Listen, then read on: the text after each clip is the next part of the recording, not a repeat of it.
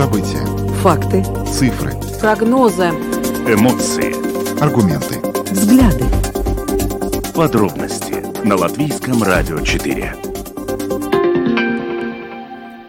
Здравствуйте. В эфире Латвийское радио 4, программа «Подробности». Сегодня 1 августа. Эту программу придут для вас ее ведущие Роман Шмелев и Евгений Антонов. Вначале коротко о темах, которые мы сегодня обсудим. Здравствуйте, уважаемые радиослушатели. Итак, э, за э, это оставшееся время, за 50 минут, мы поговорим с вами о таких новостях. Во-первых, на выходных стало известно о том, что э, «Газпром» перестал поставлять газ э, э Латвии. Как это скажется на поставках газа, на имеющемся у нас в распоряжении голубом топливе. Об этом мы подробнее поговорим в самом начале нашей программы.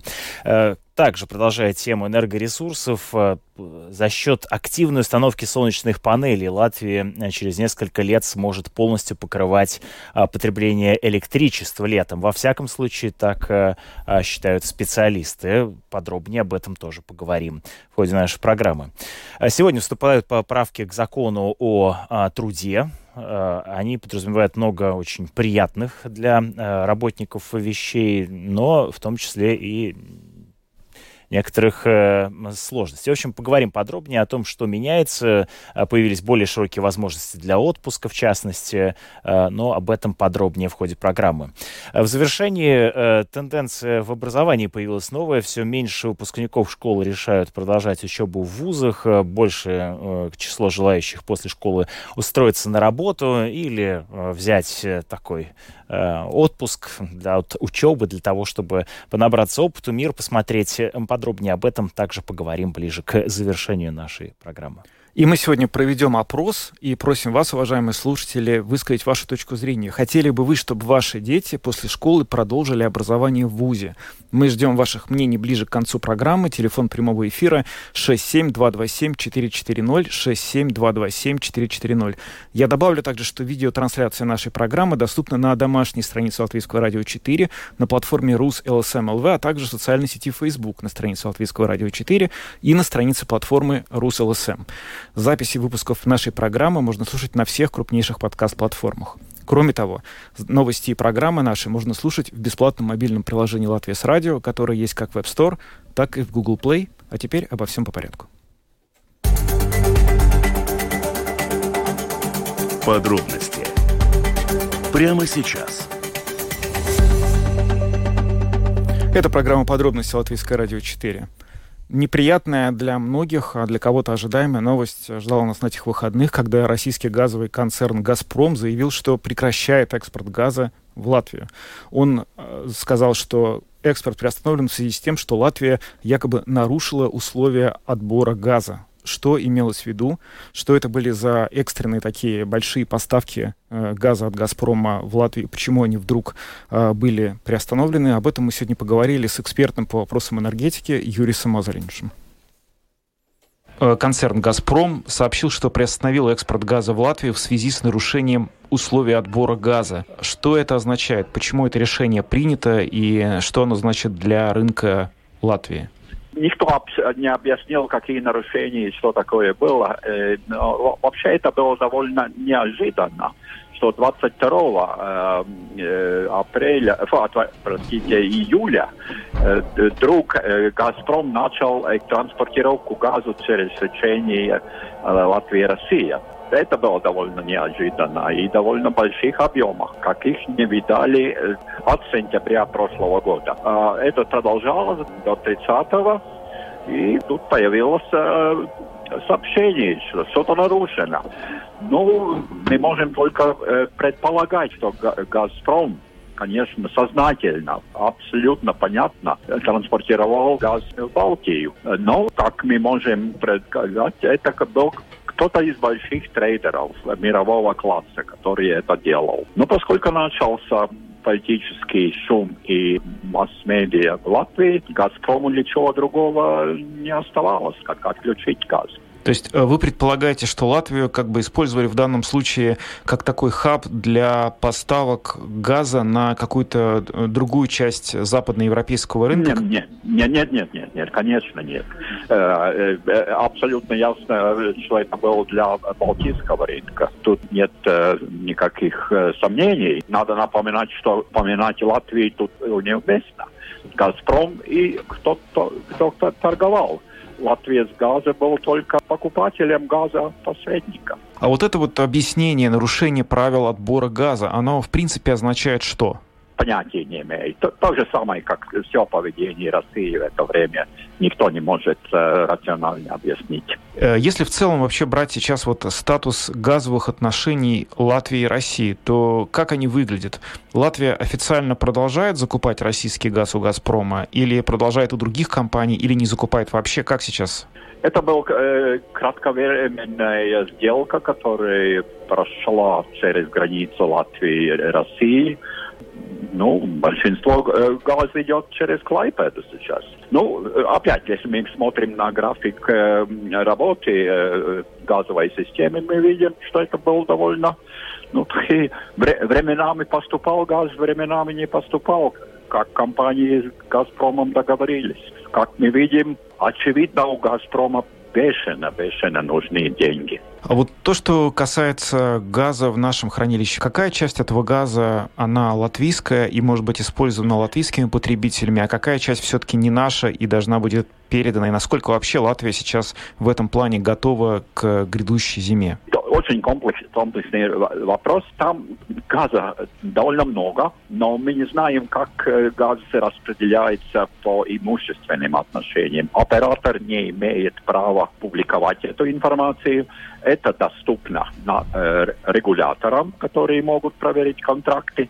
Я думаю, что они и смогут объяснить, сколько газ для покупателей Латвии, сколько для Эстонии, Финляндии или э, Литвы. Ну вот э, сегодня вы, наверное, видели уже было заявление министра экономики Латвии Илза Индриксона. Она сказала, что компания Латвия с газа не может э, фактически переложить на потребителей э, всю вот эту разницу в роста цен на газ и на тариф, который в итоге всем придется оплачивать.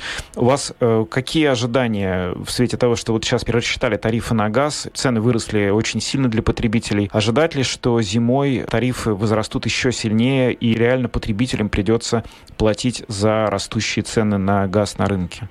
Нужно э, вспомнить, что тариф – это регулированная цена. Э, если что-то покупается по рыночным ценам, тут э, тарифы ни при чем. Я не знаю, что э, э, это означает, что сказал министр, но, конечно, весь газ будет оплачен. Ну, тут, тут никогда по-другому по не было если что-то поставляется или хотите, чтобы вам поставляли, вы должны оплатить. Ну, очевидно, э, трудности большие. Но, с другой стороны, э, это очень неопределенное время. Мы, мы действительно не знаем, как будет работать э, газовый рынок стран Балтии и Финляндии в этой зимой. Ну, посмотрим. Просто мы должны подготовиться к большим ценам и, может быть, и недостаткам газа некоторых, для некоторых потребителей. Это реалии жизни. Вот э, с 1 января Латвия должна окончательно перестать закупать газ у России. На этот случай, э, на этот вариант развития событий у Латвии уже проработаны схемы, где она будет брать газ для своей экономики? Или пока это еще только в процессе? Я должен э, сказать, что у меня есть уверенность, что мы подготовились, так же, как и остальные страны Европы. Я думаю, что все это э, де-факто уже произошло. «Газпром» не будет последним, который откажется от продажи. И, и не будет ждать, э, когда будет утвержден наш закон. Он это сделал, допустим, в, суббо- э, в воскресенье, и, и все. Я думаю, не забудем о российском газе. Это был Юрий Созаринш, эксперт по вопросам энергетики, который сегодня рассказал нам о том, что на самом деле означает отказ «Газпрома» от поставок газа на латвийский рынок. Так, ну тут надо добавить о том, что э, Российская Федерация не единственный на данный момент и даже не самый крупный поставщик газа в Латвию. Во всяком случае, так заявляют в Министерстве экономики. Входящий поток газа из Литвы э, значительно превышает. Э, комментируют новость о, о том, что «Газпром» прекратил прекратил э, поставки газа. Э, министр экономики Илз Эндриксон заявил о том, что это не имеет значения для латвийского потребителя. Вот буквально перед э, началом нашей программы появилась новость о том, что после заявления «Газпрома» о прекращении экспорта российский газ в Латвию не поступает. Э, информационное агентство «Лет» об этом сообщает. Э, и природный газ в Латвию из России не поступал. Свидетельствует информация на сайте единого оператора по транспортировке и хранению природного газа АО «Коннексус Балтик Грид». Э, в последний раз природный газ поступал в Латвию через Изборское соединение в пятницу, 29 июля, когда в физических мощностях был зарегистрирован 31 тысяча мегаватт-часов. Ну вот э, интересные комментарии такие звучат. С одной стороны, вроде как бы поступает газ, и глава компании Гарскалотис заявил, что закупки производятся не напрямую «Газпрома», а через посредников в евро. Но назвать имя поставщика при этом он отказался, ссылаясь на то, что это коммерческая информация. Как ты понимаешь э, вот слова Озолинша о том, вообще зачем, а, почему, почему темнят? Ну, ощущения на самом деле такие, что действительно была произведена какая-то довольно крупная закупка этого газа, который прошел через э, трубы газ, Латвия с газа, просто потому что, видимо, это было удобнее, и, возможно, отчасти это было связано с тем, что сейчас очень большие проблемы у э, газопровода «Северный поток», и э, э, из-за того, что там снижена мощность на 20%, возможно, я не специалист именно до такой степени по технически газовым вопросам, но не исключено, что именно вот эта вот э, труба, которая была э, и остается вот связующей сейчас с Латвией, это главная такая артерия, по которой можно было выкачать достаточно существенный объем газа для каких-то поставок, э, которые нужны будут Балтийскому рынку в ближайшее время. То есть, словно не Латвия, а другой какой-то. Э, ну, стране. эксперт Олзенш прямым текстом сказал, что, скорее всего, это один из крупных балтийских игроков. И, возможно, это какая-то из соседних стран, может быть, э, не знаю, Литва, Эстония, может быть... Интересно, получается, э, литовцы, допустим, да, покупают газ э, у «Газпрома», чтобы потом продавать его нам же, получается? Возможно, они это делают для, для того, чтобы гарантировать собственное потребление, потому Может. что мы не знаем структуру, собственно говоря, того, как... И он опять, опять же об этом сказал. Мы не знаем структуру, как газ, э, который хранится в Иншукалнсе, как он, собственно говоря, разделен. Возможно, там большая часть именно Литвы и Литве принадлежит. Возможно, у Эстонии большая часть, возможно, у Финляндии. Мы просто... Ну, это некоторые наши, да, предположения. Да. да, пытаемся читать между строк. Э, сегодня эту тему мы, конечно, обсуждали и в ходе международного обзора в программе «Открытый э, вопрос» вопрос, где говорили об энергетическом противостоянии между Россией и Европой. Газ, разумеется, одна из ключевых тем э, по, этой, э, по этому вопросу. Э, востоковед, преподаватель Латвийского университета Леон Стайвенс так прокомментировал вот эти сообщения о том, э, что вроде как мы газ продолжаем э, закупать, но вот э, от кого, каким образом эта информация пока э, неизвестна обществу. Давайте его послушаем. Это, понимаете, секрет полчинели. Э, понимаете, имеются санкции. А вот. Э, и санкции, они э, персональные. То есть и, а, и между санкционированным а, или а, а, санкционированной организацией или корпорацией или личностью имеется целый ряд посредников. И таким образом если нельзя, если не удается провести ясную линию до этого самосанкционированного лица, э, корпоративного или индивидуального, э, то вся эта цепочка продолжает работать. И хитрость заключается именно в этом. Потому что, представьте себе, значит, Латвия с газа, она смотрит, так, следующий поставщик кто? Не «Газпром», а «Газпром» под санкциями. А, ну там есть другая организация, которая продает. Это можно.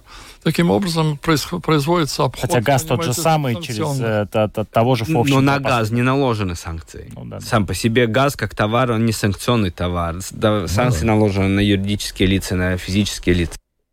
Э, Леон Стайвенс, э, участник программы «Открытый вопрос», и политолог Филипп Раевский были гостями в студии. Повтор программы вы можете услышать в 9 часов вечера в нашем эфире. Да, ну, ситуация с поставками газа долго еще будет оставаться в центре нашего внимания. Мы неоднократно ее обсудим в рамках этой программы в том числе. А пока мы переходим к следующей теме, поговорим о том, что в Латвии вырос э, крайне серьезно интерес к установке солнечных панелей. И э, объем этого, собственно говоря, размер этого интереса настолько высок, что эксперты считают, что уже через какие-то год, два, три Латвия, возможно, сможет обеспечивать э, себя электроэнергией, по крайней мере, в летние месяцы. И сейчас э, с нами на прямой телефонной связи председатель правления АО «Садлес Стиклс» Санденс Янсен. Санденс, добрый вечер. Э, добрый, добрый. А, скажите, пожалуйста, подробнее, что вот сейчас происходит с интересом, э, который жители Латвии, предприятия латвийские проявляют к установке солнечных панелей? Каков он и вообще каковы объемы установки этих панелей в данный момент времени? Ну, скажем так, э, этот сегмент мы можем разделить на э, три группы. Э, первая группа это э, частные дома и, э, как сказать, индивидуальные э, лица, которые на свой частный дом или, или дачу ставят э, солнечные панели э, до э, 11 киловаттов. Мы их называем микрогенераторами. Генераторами, Э, и здесь э, динамика э, такая, что если до 1 января этого года у нас к системе были подключены немножко больше, чем 2000 таких микрогенераторов, тогда на данный момент э, эта э, цифра выросла уже на 6 тысяч. И мы планируем, что до конца года мы подключим еще ну, до 10 э, тысяч э, генераторов. Ну, вместе, то бишь э, этот год закончим где-то около 10 тысяч микрогенераторов генераторов подключено к сети Saddle Eagles. Так что если смотреть 1 января этого года до 31 декабря, тогда прирост где-то 5 раз.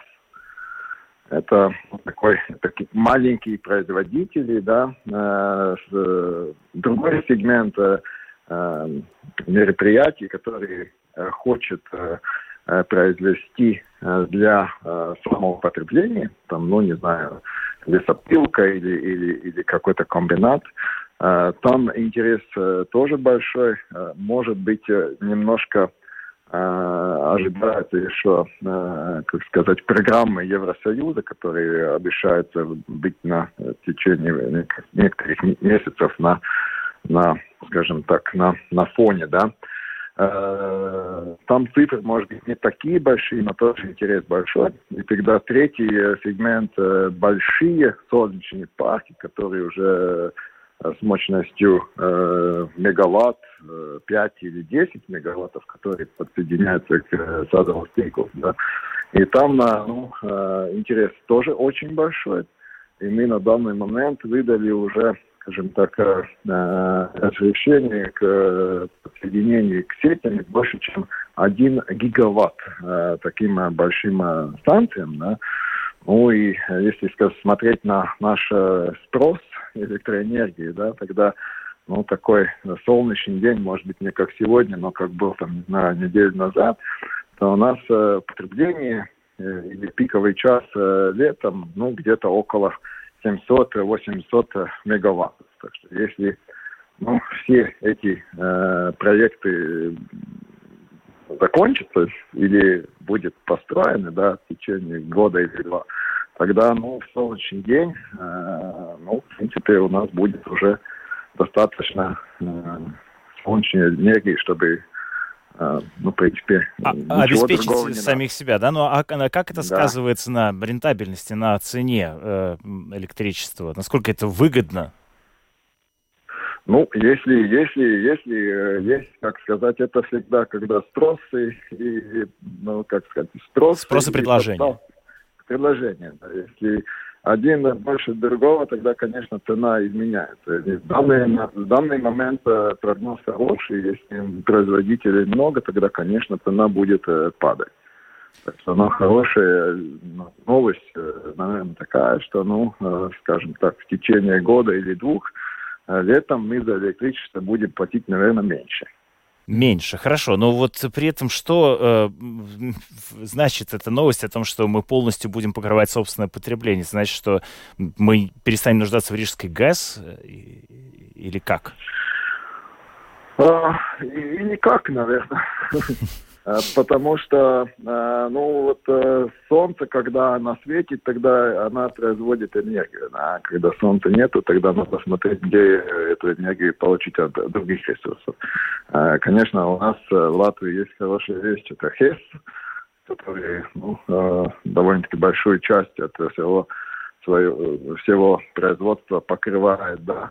Ну, конечно, есть и газ. Но так что эти, скажем так, моменты, когда зеленая энергия нет, подступает, наверное, будет, надо будет где-то смотреть, как мы э, эти, скажем так, не знаю, Рождество, декабрь, ночь, да, темно и без ветра, э, как мы его это электричество будем производить. Но хорошая, конечно, вещь такая, что каждый киловатт, который мы получаем от природы, без, скажем так, без каких-то таких э, э, фосильных ресурсов, это, конечно, и для независимости энергоснабжателей хорошо, и для цены, и для, скажем так, зеленого вида жизни.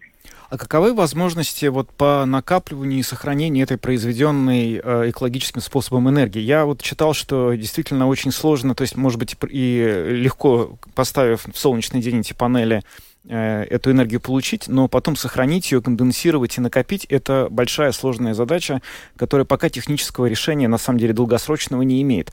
Какая здесь ситуация? Насколько можно все-таки использовать этот ресурс не только в течение того дня, когда солнце светит, но, может быть, еще в течение следующей недели, когда идет дождь? Ну, скажем так, наверное, это э, основная проблема э, ближайшего будущего — Э, скажем так, проблема нету произвести энергию из э, э, так, натуральных ресурсов, ветра или солнца. Да. В принципе, мы, мы видим уже, что интерес есть, что мы можем полностью покрыть свой потреб э, с этой зеленой энергией, но вопрос, как его э, накапливать, как его хранить. Да. И этот, ну, вопрос очень актуальный, да, есть э, всякие, скажем так, э, варианты. Большинство смотрит э, на сторону углерода, да, это правильно по-русски, ну, уденрадость. Да-да. Э, ну да, э, ну, э, знаю, что большие эти э, тоже солнечные парки, которые э, будут строиться в Латвии, тоже э, как одну альтернативу насчет накопления энергии смотрят вот насчет углерода. Понятно. Большое спасибо вам за комментарий, господин Янсен. С нами на связи был председатель правления АО «Садлес Стиклс» Сандинс Янсен. Мы говорили о том, что в Латвии растет интерес к установке солнечных панелей. Ну, это вообще, на самом деле, впечатляющие цифры. 10 тысяч э, подключений. Это заметно. Спасибо и хорошего вечера. А, а, как ты относишься к этой идее, Евгений? Ну, я отношусь к этой идее очень хорошо, но я слышал, что вот э, дьявол в деталях. Э, по крайней мере, у меня есть несколько знакомых, которые действительно установили у себя дома, в своих вот частных домах, э, вот эти вот солнечные панели, которые позволяют им произвести много энергии. И сейчас у них э, новая такая... Они вступили в стадию торга сами с собой государством, потому что они говорят, что государство наложило довольно большие ограничения на то, сколько ты можешь энергии, которую ты произвел, физически отдать в эту сеть. То есть там вот есть э, она может произвести гораздо больше, чем им разрешено в эту сеть подавать. И никто не может объяснить и понять, почему. Потому что изначально в том законопроекте, который рассматривал Сейм, стояла действительно большая цифра. И я даже видел вот в дискуссиях э, депутаты говорят, что она стояла. А, но потом она почему-то исчезла и появилась маленькая цифра. И интересно. По какой-то причине теперь эта произведенная электроэнергия не доходит до наших сетей. Спасибо. Интересно, да. Ну, интересный комментарий. Переходим к другим э, темам. На календаре э, сегодня у нас 1 августа. Это значит, что э, с сегодняшнего дня вступили э, в э, силу поправки к закону о труде. Что именно меняется? Там довольно много изменений. Но вот о некоторых э, наиболее значимых из них мы поговорим э, прямо сейчас. Вместе с нами на прямой связи заместительница председателя Союза свободных профсоюзов Латвии Гита Ошкая. Добрый день. Здравствуйте, слышите ли вы студию? Добрый день. Здравствуйте, добрый вечер. Расскажите, пожалуйста, что изменится э, с сегодняшнего дня в законе о труде для эм, работников? Э, какие, вам кажется, наиболее очевидные, ключевые вещи, которые, которых необходимо упомянуть? Да, но эти из, изменения в законе о труде, они достаточно большие, да, там очень много статей, которые меняются, но такие самые значимые я бы, вот, бы обратила внимание бы на следующее. То есть первое, что я бы хотела бы сказать, это, да, проверочный срок. А, я слышала, что в обществе очень многие работники волновались, да, что вот сейчас этот проверочный срок полностью на всех будет э, намного дольше, да, но тут я бы хотела немножко успокоить общество, да, и работников, обработников э, в таком смысле, да, что в общем проверочный срок не меняется, то есть он как был три месяца, так он и останется. Только в тех предприятиях, э, в которых есть профсоюзы, и которые, с которыми работодатели договорятся в кол-договорах, только там этот проверочный срок возможно, на определенные категории работников увеличит, может увеличиться до 6 месяцев.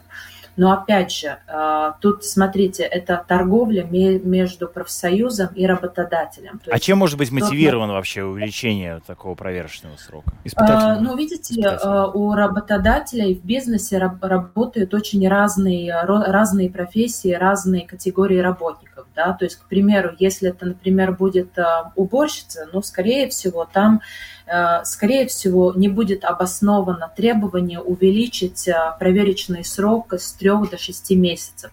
Но если это топ-менеджмент, да, какой-то руководитель, где какие-то специфические знания, опыт, э, то там очень вероятно, что этот проверочный срок на самом деле мог, может быть Э, увеличен э, больше, чем 3 месяца, да, до 6 месяцев. То есть это, это вопрос э, между профсоюзом и работодателем. То есть тут работодатель, он должен будет обосновать, почему у него есть эта необходимость увеличить этот проверочный срок. Но опять же, я говорю, в основном на общество, да, то есть на работников остается в силе как основная база эти три месяца как проверочный срок. Что я хочу обратить внимание, э, да, то есть эти э, изменения в законе о труде, в основном они связаны с тем, что Латвия до 1 августа должна была перенять две директивы. И э, такой очень хороший пункт, который для работников будет, да, это тот называемый отпуск для отцов. То есть если до этого этот отпуск были, был 10 календарные дни, и его надо было использовать в течение двух месяцев, то начиная с 1 августа а, этот отпуск а, увеличивается на 10 рабочих дней, и отцы будут иметь право использовать этот отпуск в течение 6, 6 месяцев.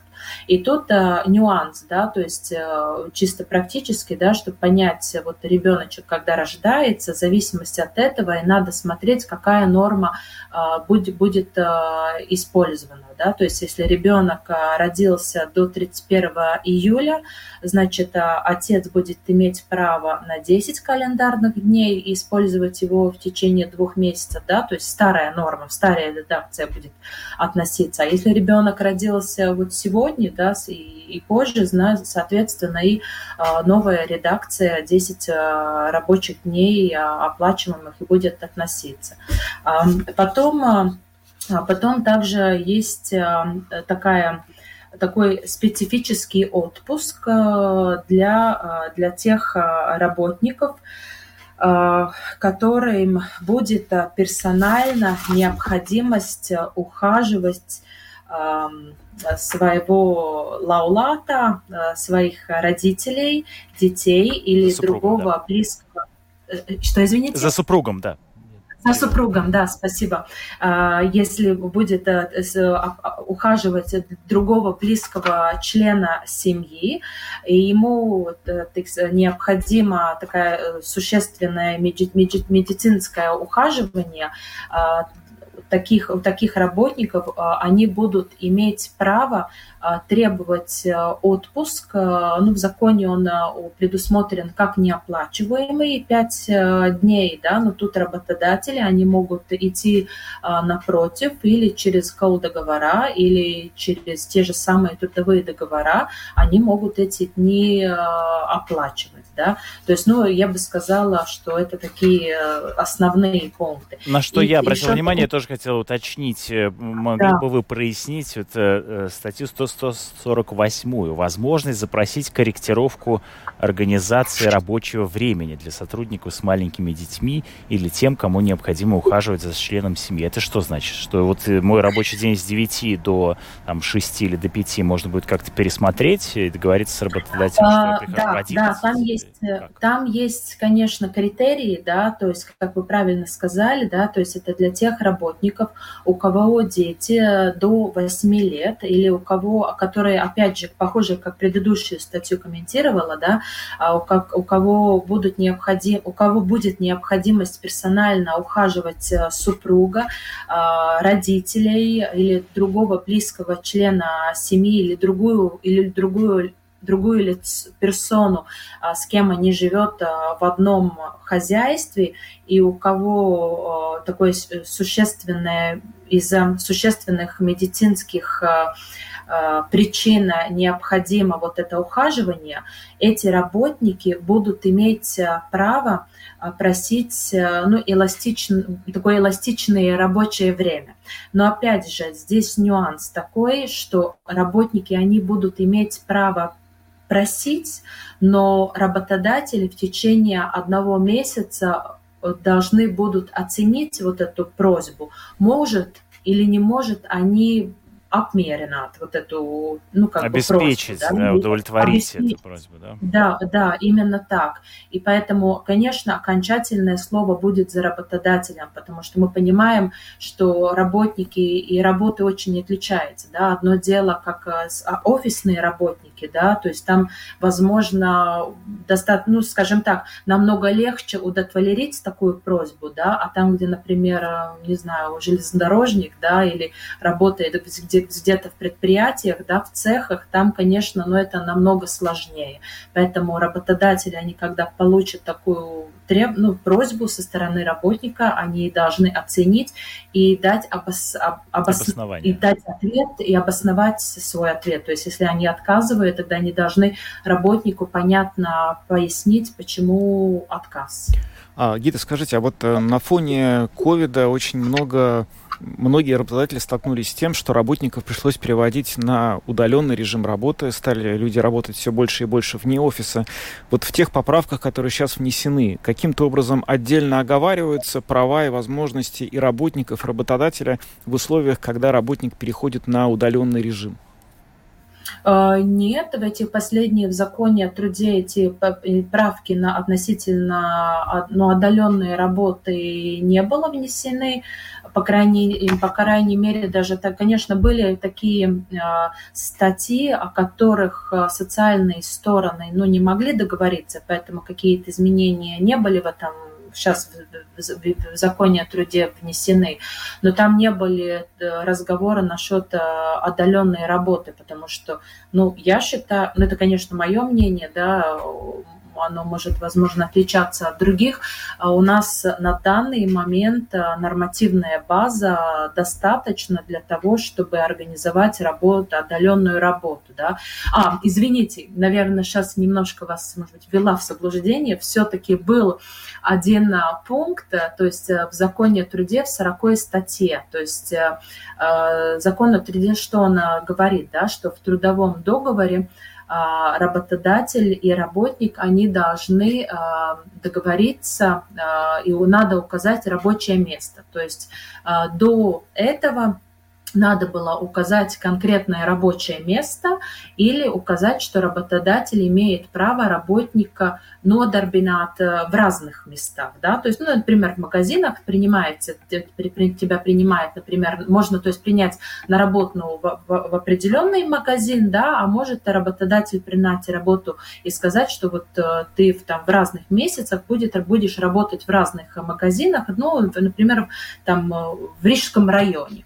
А, то, что были сейчас э, добавлено в этом пункте, да, что если работник имеет право сам noteikti установить свое рабочее время, да, тогда такое право в трудовом договоре должно быть оговорено. Но я бы сказала, что даже без этого, до этого тоже стороны могли об этом договориться, да, потому что, как я говорю, достаточно хорошая нормативная база уже на данный момент уже было для того, чтобы работодатель и работник могли договориться о том, где работник работает, с которого места, с офиса, из дома. Э, то есть тут не были такие проблемы. Да. Ну что ж, а, благодарим вас, Гита. Это была Гита Ушкая, заместительница председателя Союза свободных профсоюзов Латвии. Она рассказала нам про поправки к закону о труде, которые вступили в действие сегодня. Спасибо. Спасибо. Напоминаем, что в эфире Латвийского радио 4 продолжает звучать программа от программу «Подробности», э, и мы продолжаем вас информировать о э, картине дня информационной. Э, и переходим к следующей новости. Поговорим сейчас об образовании. Вот стало известно, во-первых, недавно том числе и в программе подробности обсуждалась э, тема того, что э, на обучение в латвийских университетах поступило наименьшее количество заявок за последние три года. Э, ну и кроме того, стало известно, был проведен Э, опрос общественного мнения, и из числа учащихся, окончивших среднюю школу, меньше половины решили продолжать э, свое обучение в вузах. Э, ну, а вместо этого большое количество студентов, абитуриентов, фактически выпускников школ решили либо устраиваться на работу, либо взять некоторый некоторый перерыв от дальнейшей учебы. Вот об этом мы сейчас подробнее и поговорим. Э, к нам э, подключается Андрес Кангро, э, профессор Латвийского университета и руководитель исследования среднего образования ПИЗа. Это заметный, очень важный замер образования в странах OECD, куда, в частности, входит и Латвия, и он довольно показателен для понимания того, на каком уровне образовательном находятся наши ученики. Господин Кангро, здравствуйте, слышите ли вы студию? Здравствуйте. Расскажите, пожалуйста, Если... Расскажите, пожалуйста, вот вы э, замечаете такую тенденцию, что все меньше э, выпускников школы решают продолжать учебу в вузах и получать высшее образование? Ну, я бы сказал, что э, не очень значительно ну, для меня, по крайней мере, видна такая тенденция. Маленькое, может быть, дополнение или поправка – это ПИЗа, это не среднее образование, а это на, э, основное образование. Да? ПИЗа исследует э, 8-9 класс. То есть там мы видим, что думают наши ученики, э, и как они учатся, и как по сравнению с другими странами OECD, Евросоюза и всего мира, я бы сказал. И там, э, э, там все в порядке, да, мы э, в золотой середине, мы не наверху по качеству образования, там школьники решают тесты, да, и там мы знаем много о них мнениях тоже, да. Среднее образование, то есть вот здесь важно о проблеме, о которой вы говорили, это 12 класс важен, он не входит в эти исследования. Так что я могу сказать из других э, соображений а, и так далее, да, что я э, думаю по, по этой ситуации. Э, если еще раз вернуться к концу обязательного образования 8-9 класс, то там мы никак не отличаемся от, от очень многих других стран. И вот, может быть, одна вещь, которая связана уже с 12 классом и с выбором – там, конечно, э, мы спрашиваем, э, ну, в этом исследовании спрашивается об учениках, что они думают дальше. И они так же, как другие, планирует учиться дальше, в общем-то, да, конечно, на, э, ну, не только в среднее образование, но и высшее, поскольку они выбирают профессии, которые все, ну, без высшего образования нельзя, да, они говорят и о врачах, и о других специальностях важных для нас. Но что э, существенно, может быть, да, сейчас эта проблема актуализирована тоже закономерно, я думаю, что они так же, как, в общем-то, очень многие ученики из вот стран Европы, и не только Европы, да, Запада, я бы сказал, э, небольшой процент думает, что они будут учиться, что было бы интересно учиться на специальности STEM, как мы сейчас называем, да, Точно инженеры. Науки. Да, точные науки. Вот, ну, скажем, точные науки, это точно более, да. Вот, точные науки э, есть, конечно, там э, вместе с ИКТ, информационные технологии, они сейчас немножко на идет вверх, да, то есть тогда там больше чуть-чуть 10%, да, э, думает об том, ну, девятом классе, восьмом классе. Мы еще не знаем, что они придумают до 12 класса, да, но, но этот процент маленький, он не удовлетворяет не нас здесь, не, скажем, э, также, если мы смотрим э, политические документы Евросоюза или ОСД и так далее, да, поскольку спрос у народного хозяйства для этих специальностей выше. Но в другом смысле, вот на том проблему, которую вы говорили, я там не сказал, что я вот там вижу, что есть спад интереса вообще учиться на дальше, ну, дальше средней школы, скажем так, да. Но среднюю школу у нас заканчивает, э, как и во всех, ну, развитых странах, наверное, можно сказать, э, около 90, даже больше, да, э, процентов, да, и, и высшее образование у нас получили э, в возрасте вот от 30 до 35 лет. Ну, есть такой показатель OECD. Э, 40 процентов и это средний, хороший средний показатель, да, не сто процентов. А начинает учиться на бакалавра, ну вот идет на то, что вы говорили, идет э, на высшее образование, около 70, 70% и Латвии, да, они не все заканчивают. Да.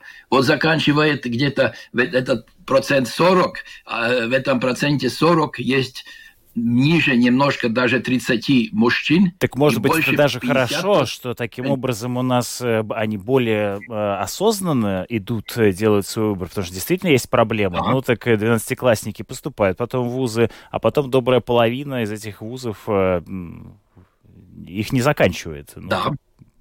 Нет, ну, не заканчивать это может быть проблема у производства, скажем так, вуза, да, высшее образование если это бюджетные там деньги да, вложены и так далее. Но э, частично я согласен с вами, да. И еще что мы должны сказать, я думаю, здесь, если был такой опрос, я с этим вопросом не так э, не знаком, откровенно говоря. То есть, если корректный опрос и так далее, то надо иметь в виду, что наши э, современная молодежь, школьники, которые заканчивают среднее образование – по-моему, у меня нет э, данных точных, процентных, да, э, что они больше э, тоже иногда вот как-то такая мода сейчас, я еще не буду сразу поступать, я еще посмотрю, я даже буду путешествовать или поработать. Вот как сейчас в Америке пишет, и у нас тоже же нехватка рабочих рук – разных, да. В Америке пишет, вот э, часть молодежи после средней школы увидела, что большие зарплаты стали, ну, из-за ковида или из-за чего там, пандемии. И вот они действительно решили, поработаю немножко, да, и потом решу, где поступать. Так что, э, конечно, это всегда, когда идет это поступление в ВУЗ, с одной стороны, мы как бы рады такому прямолинейному, да, ну вот 12 э, класс закончен, экзамены были, с этими за экзаменами сразу иду в ВУЗ. Да? Ну и еще другой момент, дополнительный, да, э, но я не знаю точно, какой был тот вопрос. Вопрос такой, что семьи или сама, сами молодые люди говорят, что я вообще сейчас не планирую учиться, или только сейчас, или не в Латвии. Да, этот процент, который у нас точно неизвестен, высшее образование за, за э, не в Латвии, а в других странах, он же чаще и чаще происходит, да. Так что там, э, по-моему, с такими данными, ну, так сказать... Надо аккуратно. Ну, да? надо надо аккуратно, и я такой резкой тенденции, по крайней мере, не заметил по годам, что идет вниз этот интерес, да, интерес к высшему образованию. Поскольку вот наша длинная история Латвии или этой территории сотни, сотни лет назад, она насчет образования была все-таки всегда мы были где-то выше, мы даже, может быть, это не замечали, те были времена, там же, где, вот как мы сейчас говорим, Западная Европа и даже выше, да, у нас тут были первые средние школы и так далее. Ну да, да уровень образования в Латвии всегда действительно отличался на фоне многих да, других да. стран. А, да, господин Кангро, э, я хотел вас поблагодарить за ваш комментарий. Мы хотим сейчас провести а, опрос среди наших слушателей по поводу высшего образования. А вам еще раз большое спасибо за вашу точку зрения. И это был Андрей Кангро, профессор Латвийского университета, руководитель исследования среднего образования образования ПИЗа. Спасибо и основного образования, да. Основного образования, основного, да. да. Спасибо и хорошего вечера. Да, спасибо вам большое за комментарии. Ну вот, э, да, первое, что приходит в голову, когда читаешь такую новость, все меньше выпускников школы решают продолжать учебу в вузах. Э, сразу начинаешь волноваться. С другой стороны, может быть, действительно это говорит о некоторой большей осознанности. Да, мы готовы принять звонки от наших э, слушателей и хотим спросить вас, хотели бы вы, чтобы ваши дети после школы продолжили образование в ВУЗе? Наш телефон 6 67227-440. Звоните, пожалуйста, в прямой эфир 67227-440. Ну и как вы относитесь вообще к тому, что а, они решают взять некоторый так, такой перерыв от uh, учебы? И у нас есть uh, звонок. Говорите, пожалуйста, вы в прямом эфире путешествует. Здравствуйте. Да, добрый вечер. Знаете, я даже специально позвонил только что сыну. Ну, мы вместе как бы не живем, время идет, и, и вот мне как бы даже стало интересно, потому что я лето все-таки заканчивается, так и не спросил у него, что он собирается дальше после девятого класса mm-hmm. делать. Ну, вкратце, если его мнение такое, что он не определился в целом, кем он будет по жизни, поэтому все-таки еще 10, 11, 12 класс он э, будет учиться. Вопрос только, не получится ли так, что он отсидит штаны, ну и, грубо говоря, что там уже греха таить, как я там потом пол, полгода в университете поучится, так и не определившись. Скажите, а вот вы представляете себе, э, чем он, ваш сын, э, хочет э, заниматься и вообще, что из себя хочет представлять впоследствии? Вот то, что называется профориентацией, но это как-то сужает до человека только до работника, а в целом у вас есть такое представление или у него у самого? Вы знаете, я побаиваюсь этой мысли, но судя по тому, как он э, одно время увлекался непосредственно оружием, в частности, он из Лего делал такие вот э, автоматы и пистолеты, с которых кошку можно пристрелить на да, при помощи резиночки, там он Надеюсь, он в Ютубе смотрел, да. То есть, ну, я бы не хотел этого. Я бы все-таки хотел, чтобы он как бы поближе, не знаю, там, к теплу, к еде и так но, далее. Тем не менее, инженер, что... да, растет? Э, нет, скорее, может, какое-то военное дело его заинтересует. А может быть, если он действительно пойдет э, по этому профилю после 12 класса и дальше, может быть, до генерала дослужится. Неизвестно, как это все пойдет. Но время, знаете, такое. Спасибо. Ну что, производители оружия нам нужны. Вот Спасибо. Министерство обороны сказало, что до 30% всего того оборонного, собственно, производства, которое есть того, что мы здесь используем, должно производиться в нашей стране, поэтому... Но вот это... возвращаясь к теме образования, важно, мне кажется, что прозвучало, это то, что да, то, а, вот, это, э, учеба в, до 12 класса, да и в ВУЗе, она еще не подразумевает, что человек понимает, что Это правильно. Делает. Так, у нас еще один звонок, послушаем. Здравствуйте, вы в прямом эфире, говорите, пожалуйста. Алло, добрый вечер. Добрый.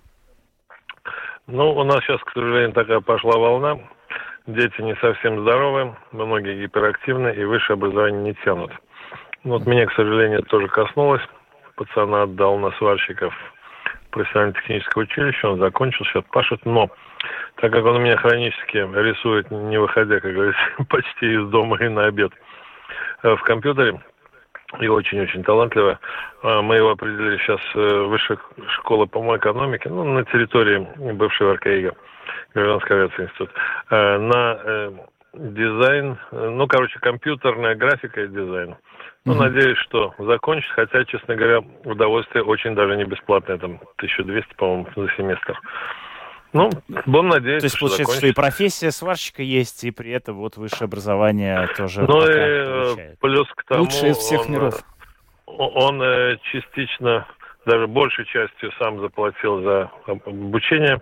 Достойно. Вот, ну, там, да, так что Будем надеяться, что у него все получится. Спасибо за комментарий. Мы тоже да, желаем за, вашему ваш комментарий, да. И а, мы удачи. Да. У нас а, сегодня была тема по поводу образования высшего образования для детей, для школьников. В общем, интерес... Да, Европейская средняя школа дистанционного образования провела такое исследование. Ну вот, э, да, вопросы тут могут быть к тому, как оно было проведено. Но, тем не менее, действительно возникает вопрос, который мы хотели с вами обсудить, теоретический вопрос, что делать с, э, с средним образованием по окончанию школы. Нормально ли это, что э, ученики берут некоторый перерыв от учебы и не сразу спешат в ВУЗ, а выбирают, например, там э, работу. Работать сварщиком, понять, что ты на самом деле хочешь рисовать, и заплатить за обучение рисованию. Прекрасный прекрасно. план и его реализация.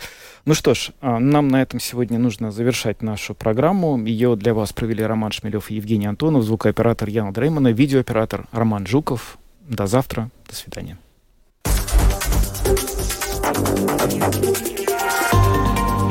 Латвийское радио 4. Подробности по будням.